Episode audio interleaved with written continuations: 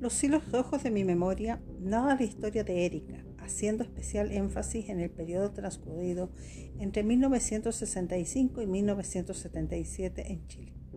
Es una historia personal y familiar, con momentos de gran ternura y otros momentos donde aparece la brutalidad militar, la deshumanización del hombre convertido en bestia.